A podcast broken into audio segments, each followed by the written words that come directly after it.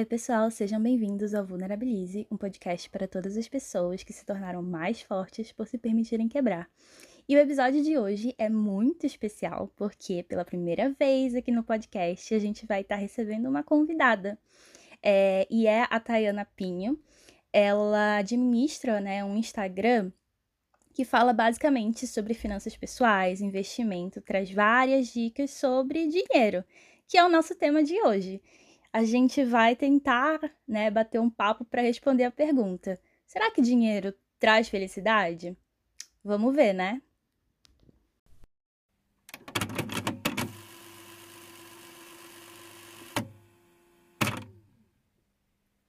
Oi, Thay. Oi, Adri. Para esse convite. É... E Bom, aqui a gente vai falar sobre um tema que as pessoas às vezes evitam falar, né? que é falar de graninhas, falar de dinheiro. É... E você é uma pessoa que, para mim, pelo menos, é uma referência sobre esse tema. Então, eu estou muito feliz de conversar com você sobre isso. Tenho certeza que a gente vai aprender muito. É... E aí, eu queria começar perguntando assim, na sua opinião, né, se você acha que dinheiro traz felicidade. O que você me diz? É, primeiro, agradecer pela oportunidade de estar participando desse podcast incrível. Eu fico muito feliz. Super admiro esse teu projeto. E aí eu fico muito feliz ainda de vir poder falar de um assunto que eu gosto muito de falar, que é falar sobre dinheiro, né? Então, essa massa de ah, dinheiro traz felicidade ou não, vem muito daquela coisa de que as pessoas acham que dinheiro é o último fim, quando na verdade um dinheiro é o meio. Então, se você sabe as coisas que fazem você feliz, você sabe aquilo que te traz é, felicidade, e isso pode estar tá, é, isso pode estar tá expressado, ser expresso em diferentes formas, o dinheiro vai ser um meio para você chegar lá. Então, se felicidade para você é ter uma estabilidade para sua família, é ter um apartamento, ter um carro, ter um, um ambiente estável para formar uma família, se isso é felicidade para você, dinheiro vai ser uma forma para que você conquiste essas coisas. Se felicidade para você é largar tudo, parar de trabalhar, ou então só trabalhar em meios remotos e ficar viajando o mundo, dinheiro também vai ser felicidade para você, porque ele vai ser um meio para que você conquiste isso. Então, essa pergunta de dinheiro não traz felicidade é muito de você entender o que é que te traz felicidade e a forma como o dinheiro pode te a forma como o dinheiro pode ser um meio para você chegar lá. Então, dinheiro é um meio para você conquistar aquelas coisas que te trazem felicidade. Nossa, perfeito. E eu até fiquei pensando aqui nisso que você, fala, que você falou, né? Que às vezes a gente vê alguns memes falando ah, não traz felicidade porque é, eu queria estar com uma pessoa ou queria ah, estar com alguém que eu gosto, com um amigo e tal. Mas assim, até em relacionamento, se você for ver, às vezes o dinheiro é um ponto que é problemático, digamos assim. Eu vejo muitos, muitos relacionamentos, por exemplo, amorosos, casamentos que acabam, por exemplo, porque é, não tinha essa preocupação com dinheiro, ela foi um estressor a mais para o relacionamento não dar certo. Então tem até esses pontos assim. Então realmente é uma coisa que acaba entrando meio que realmente no meio, né, para a gente conseguir estabilidade até emocional. Então, que é, acho que o vital quando a gente fala de felicidade, né? É exatamente isso. Esse exemplo que você falou aí dos relacionamentos, né, é uma coisa muito vital porque em momentos em que você está passando por situações de estresse, em momentos que você está abalado emocionalmente, dinheiro deveria ser a última coisa que você deveria estar pensando naquele momento. Então, se as pessoas estivessem numa posição de antes, quando elas estão estáveis emocionalmente, conversarem sobre dinheiro, discutirem as coisas que são importantes para elas, discutirem o que é, são suas metas e seus objetivos, as coisas que elas querem estruturar para fazer caber dentro do seu dinheiro, se elas tiverem essa conversa em um momento em que elas estão estáveis, quando chegassem os momentos de estresse, quando chegassem os momentos de instabilidade emocional, dinheiro seria a última coisa que elas estariam pensando naquele momento. Então, o problema em si, desse, nesse caso de relacionamentos que acabam por conta do dinheiro, não é o dinheiro em si, mas sim daquelas duas pessoas não terem sentado e conversado e expressado as individualidades dela, porque dinheiro é só mais uma das individualidades que as pessoas têm que conciliar quando a gente fala em termos de um relacionamento. Então, é muito mais importante que as pessoas tenham esse tipo de conversa, sejam abertas a falar dos seus termos, falar dos seus limites, falar dos seus objetivos, para que quando elas estejam em situações de estresse, essa coisa de dinheiro não seja usada como uma desculpa ou não seja usado como uma arma um contra o outro, digamos assim. Exatamente, mas assim, a gente percebe que é difícil para as pessoas falarem sobre dinheiro, né? Eu acho que é, é um pouco um tabu ainda falar sobre esse tema para muita gente. As pessoas não querem, não querem comentar quanto elas ganham.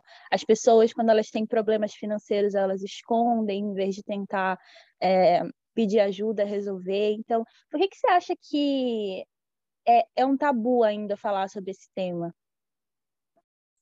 Eu acho que o principal motivo para as pessoas não conseguirem falar sobre dinheiro é porque, normalmente, a gente, como sociedade, sempre associa sentimentos negativos ao dinheiro. Então, a gente vê na mídia, a gente vê nos, no, no, entretenimento, sempre as pessoas que são ricas são aquelas pessoas que têm problemas familiares, são aquelas pessoas que não aproveitam a vida, ou então são os vilões do, dos filmes e séries. Então, sempre dinheiro é associado a um sentimento ruim, seja um sentimento de comparação, de você estar tá se comparando, comparando a sua situação com a situação da pessoa que está do lado, então você não vai querer conversar sobre dinheiro com ela, porque você se sente numa posição de vulnerabilidade, se sente numa posição de inferioridade, ou então na, no, quando a gente associa dinheiro ao sentimento de inveja, por exemplo, então as pessoas não querem conversar sobre dinheiro porque tem medo que as outras pessoas vão colocar olho gordo nas suas finanças, ou então vai atrair vibrações ruins para aquela situação financeira dela. E também quando a gente associa dinheiro à vergonha, quando a gente associa é, esse dinheiro a os problemas que a gente está tendo e não quer que as pessoas saibam que a gente tem esses problemas. Então, esse tabu criado em volta do dinheiro é em decorrência dessa, desses sentimentos negativos que a gente associa ao dinheiro. E aí a gente tem que se colocar nessa posição de olhar o dinheiro pelo outro lado de olhar o dinheiro como um meio para conquistar nossas coisas, o dinheiro para conquistar os nossos objetivos, o dinheiro para conquistar nossa segurança, é, o dinheiro para dar conforto para as pessoas que a gente ama. Então, é passar a enxergar o dinheiro como, de novo, enxergar o dinheiro como um meio para a gente conquistar as nossas coisas e não mais associar a esses sentimentos negativos, associar a esse aspecto negativo que a gente foi meio que doutrinado e ensinado ao longo do tempo a associar sempre trazendo esse ponto, né, que tu comentou, eu fiquei pensando assim que é, quando eu estava estudando um pouquinho antes desse episódio, é, eu vi que os brasileiros eles estão muito endividados. A galera é, tem muito um índice muito grande de brasileiros que têm dívidas hoje em dia é, e pelo que eu entendi, né, muito disso é justamente pela falta de educação financeira e essa falta de educação financeira acontece justamente porque a gente não fala sobre isso, né? Então, é, você acha que isso é realmente uma das consequências da gente não falar sobre o dinheiro? É, o que, que você acha que tem de consequência realmente da gente não, não falar desse assunto de uma forma mais aberta e mais livre de tabus? Bom, eu acho que, assim, quando a gente não fala sobre algo, a gente não está dando espaço para aquela, aquela pauta ser discutida, a gente não está dando espaço para as pessoas discutirem, colocarem suas visões, para a gente evoluir nesse âmbito, né? Esse, essa questão de, do brasileiro como um todo não falar sobre dinheiro é uma questão cultural, né? Saiu uma pesquisa do Itaú em que, se eu não me engano, 86% das casas, das pessoas que coabitavam na mesma casa, não falavam sobre dinheiro. E parceiros, tipo, em um relacionamento, não sabiam também quanto o outro ganhava. Então, as pessoas acabam internalizando todos os seus problemas relacionados ao dinheiro, por justamente não querer associar aquele sentimento de comparação, a querer associar aquele sentimento de vergonha, e aí acabam é, se fechando para as outras opções que elas teriam para resolver aquele problema mais facilmente se elas pedissem ajuda. Então, é, as consequências de não se falar de dinheiro estão em todos os lugares. Estão naquelas decisões financeiras que você toma por comodidade, que acabam no futuro te prejudicando financeiramente. Estão nessas questões de dívida e endividamento, que é outro fator cultural do brasileiro, né? Que muitas vezes a gente está muito acostumado a, ah, pega um financiamento aqui, ah, parcela no cartão de 12 vezes, ah, é, pega um empréstimo para tu resolver essa questão na tua casa, e aí a gente não associa esse crédito que a gente está tomando como uma dívida. A gente justifica pelas coisas que a gente quer construir. O brasileiro, naturalmente, ele só passa a considerar alguma dívida quando ele não está conseguindo pagar mais. Então, a gente normalizou culturalmente a gente recorrer a fontes de renda adicionais para compor a nossa renda, para conquistar os nossos objetivos, ao invés de fazer um planejamento prévio. Então, nós, como sociedade, é a, é a zona de conforto, é a opção mais fácil, a gente sempre recorrer a esses empréstimos, a financiamentos, sem considerar as outras opções, porque justamente a gente não fala sobre isso.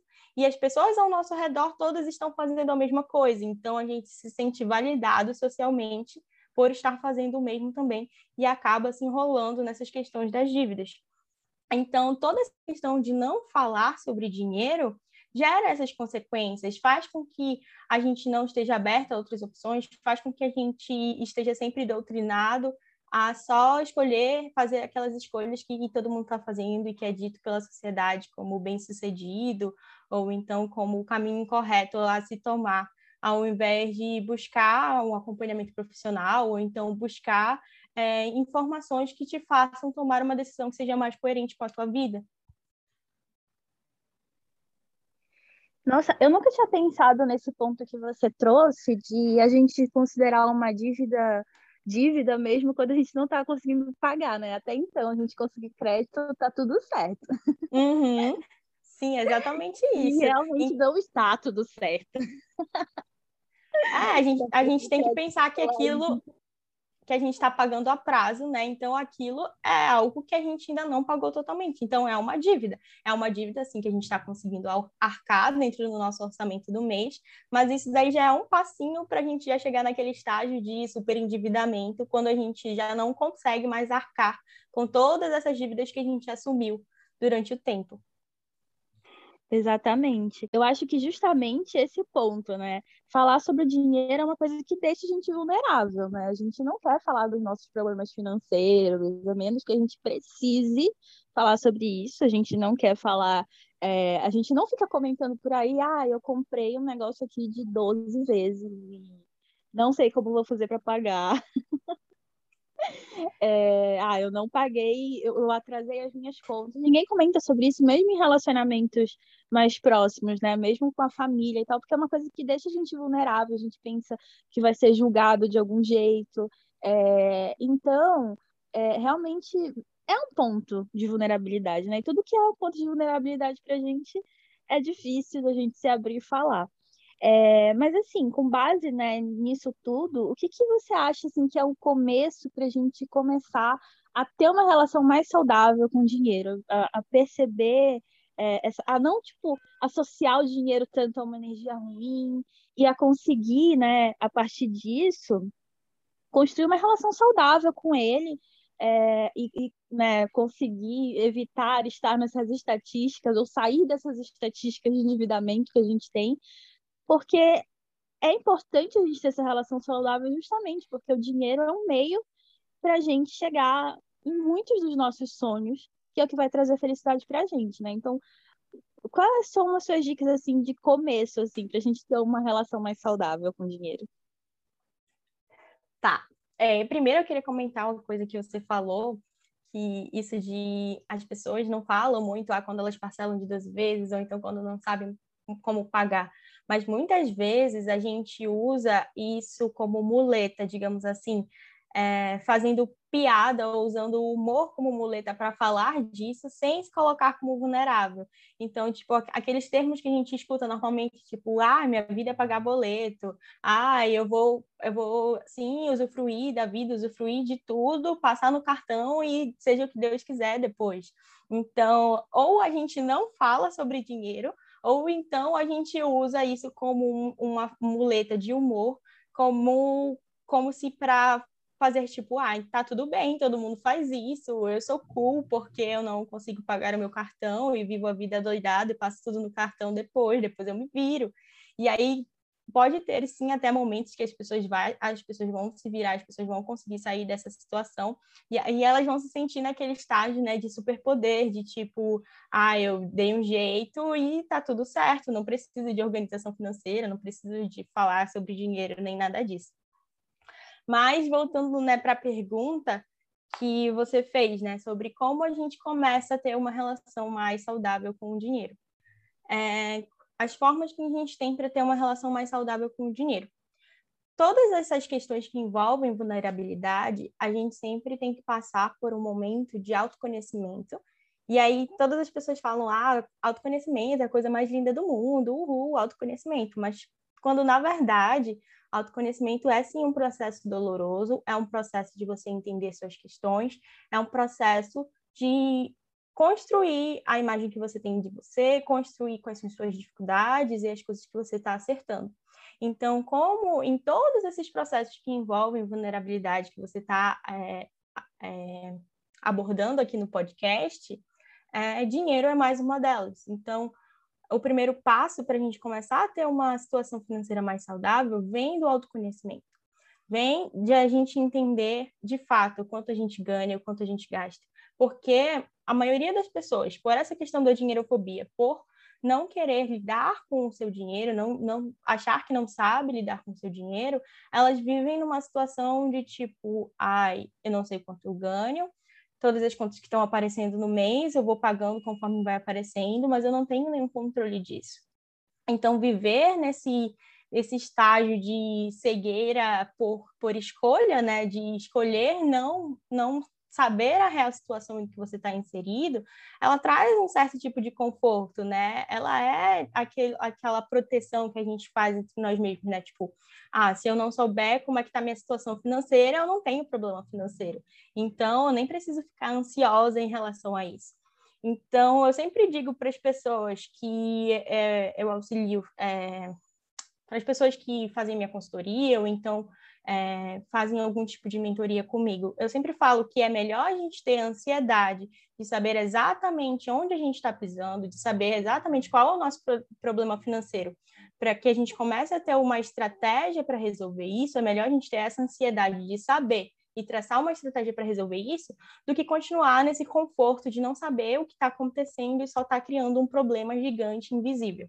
Então, o primeiro passo para a gente mudar a nossa relação com o dinheiro, o primeiro passo para a gente construir uma relação mais saudável com o dinheiro, é a gente saber onde a gente está pisando. A gente ter uma noção exata de o quanto a gente ganha, quais são as contas que a gente tem que pagar no mês, saber é, o que, que tem no meu cartão de crédito, quais são as contas que eu estou pagando, fazer aquele diagnóstico completo, né? Você voltar para você mesmo e entender todas as facetas com relação ao dinheiro que você tem.